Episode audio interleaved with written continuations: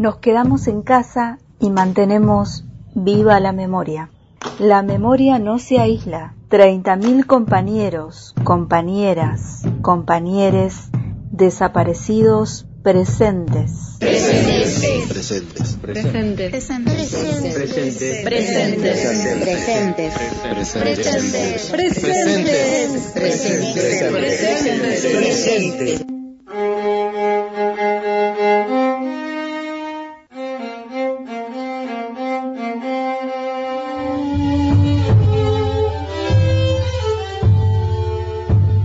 Hola compañeros, les saludo en este nuevo encuentro en el aire de esta radio pública y universitaria.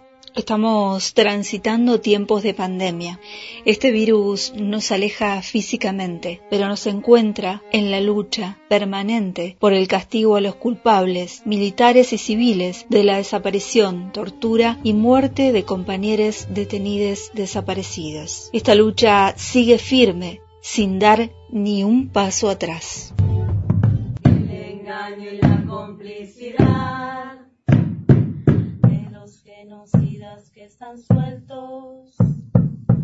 Hola, ¿qué tal? Soy Tati Almeida, madre de Plaza de Mayo, línea fundadora, y en nombre de todas las madres de Plaza de Mayo, no solamente las madres, abuelas, familiares, en fin, de todos los organismos de derechos humanos, ya hemos presentado nuestro repudio por la, di- por la domiciliaria de los genocidas y sus cómplices. Son delitos de lesa humanidad. Tienen que seguir cumpliendo su condena en cárcel común. Por otro lado, desde el punto de vista de atención sanitaria, están perfectamente atendidos. Así que tengamos memoria, ¿eh? Tengamos memoria. Son delitos de lesa humanidad. el punto final a las bestias de aquel infierno. Todo está guardado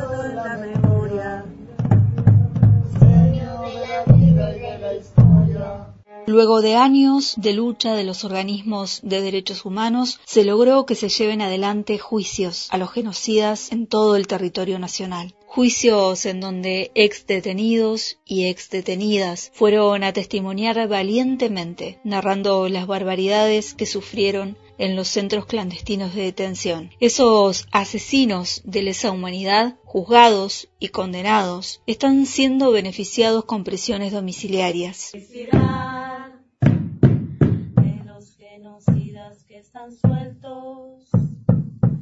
En tiempos de pandemia, la lucha por la memoria, la justicia y la verdad se enfrenta nuevamente a un gravísimo acto de impunidad. Un acto de impunidad convalidada por jueces consecuentes con los poderes políticos y económicos pro dictadura, que vieron en la excusa de la emergencia sanitaria la forma de llevar adelante un propósito que siempre estuvo en su agenda, enviar a sus casas a los genocidas. Entre los años 2015 y 2019 se duplicó la cantidad de genocidas libres y se aumentó en un 40% la cantidad de prisiones domiciliarias.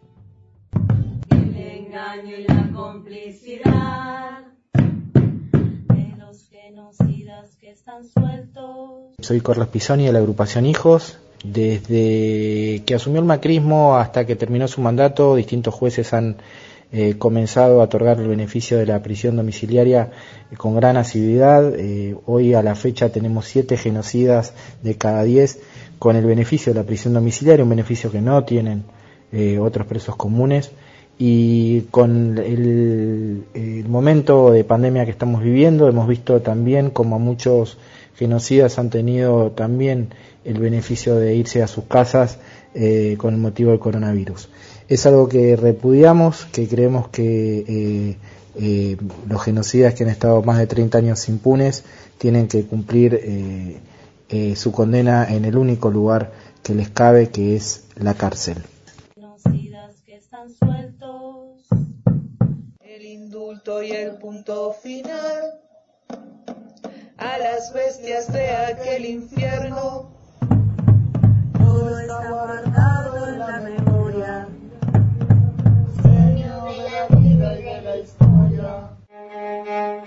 El repudio a las domiciliarias, a los genocidas, no estaba en la lista de los caceroleros de la semana pasada, ni tampoco ocupa grandes tiempos en los medios de comunicación empresariales. Rubén López, hijo de Jorge Julio López, ex detenido desaparecido por segunda vez hace 13 años después de testificar contra el represor Miguel Echecolás, comparte su pensamiento y su repudio ante esta impunidad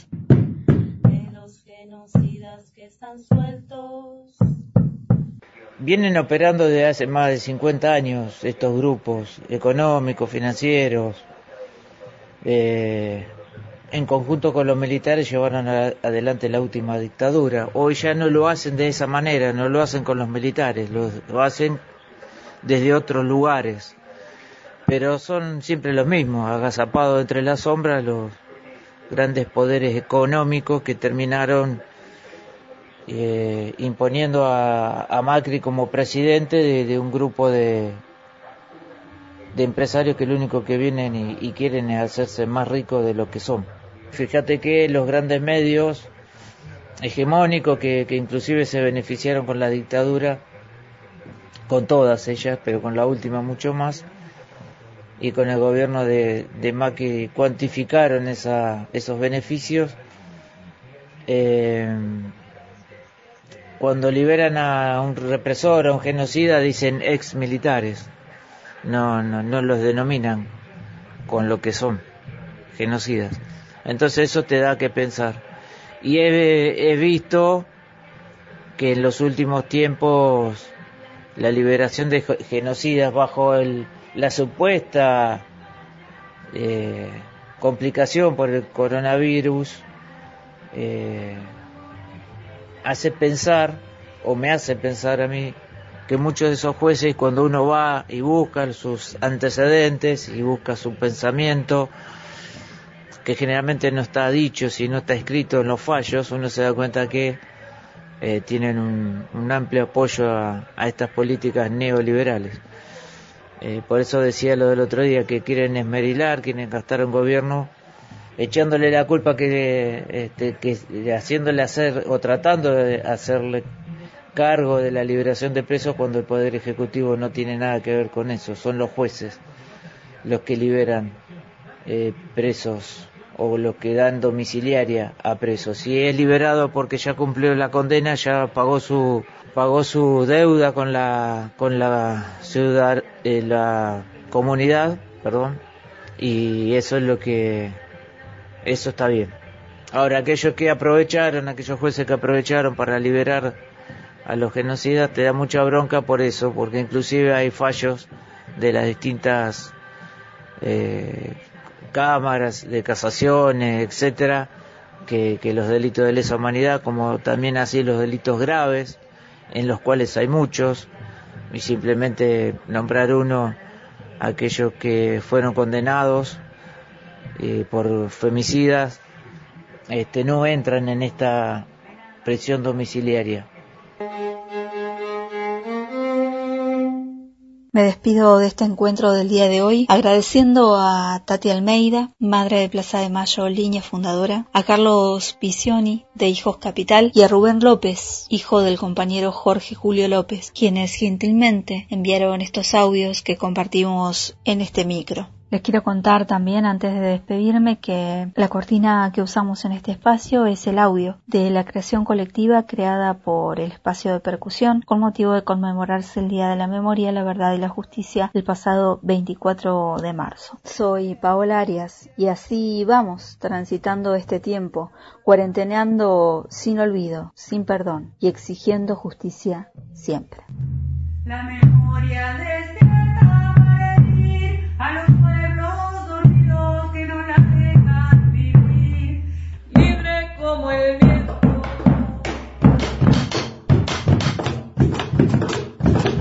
Nos quedamos en casa y mantenemos viva la memoria. La memoria no se aísla.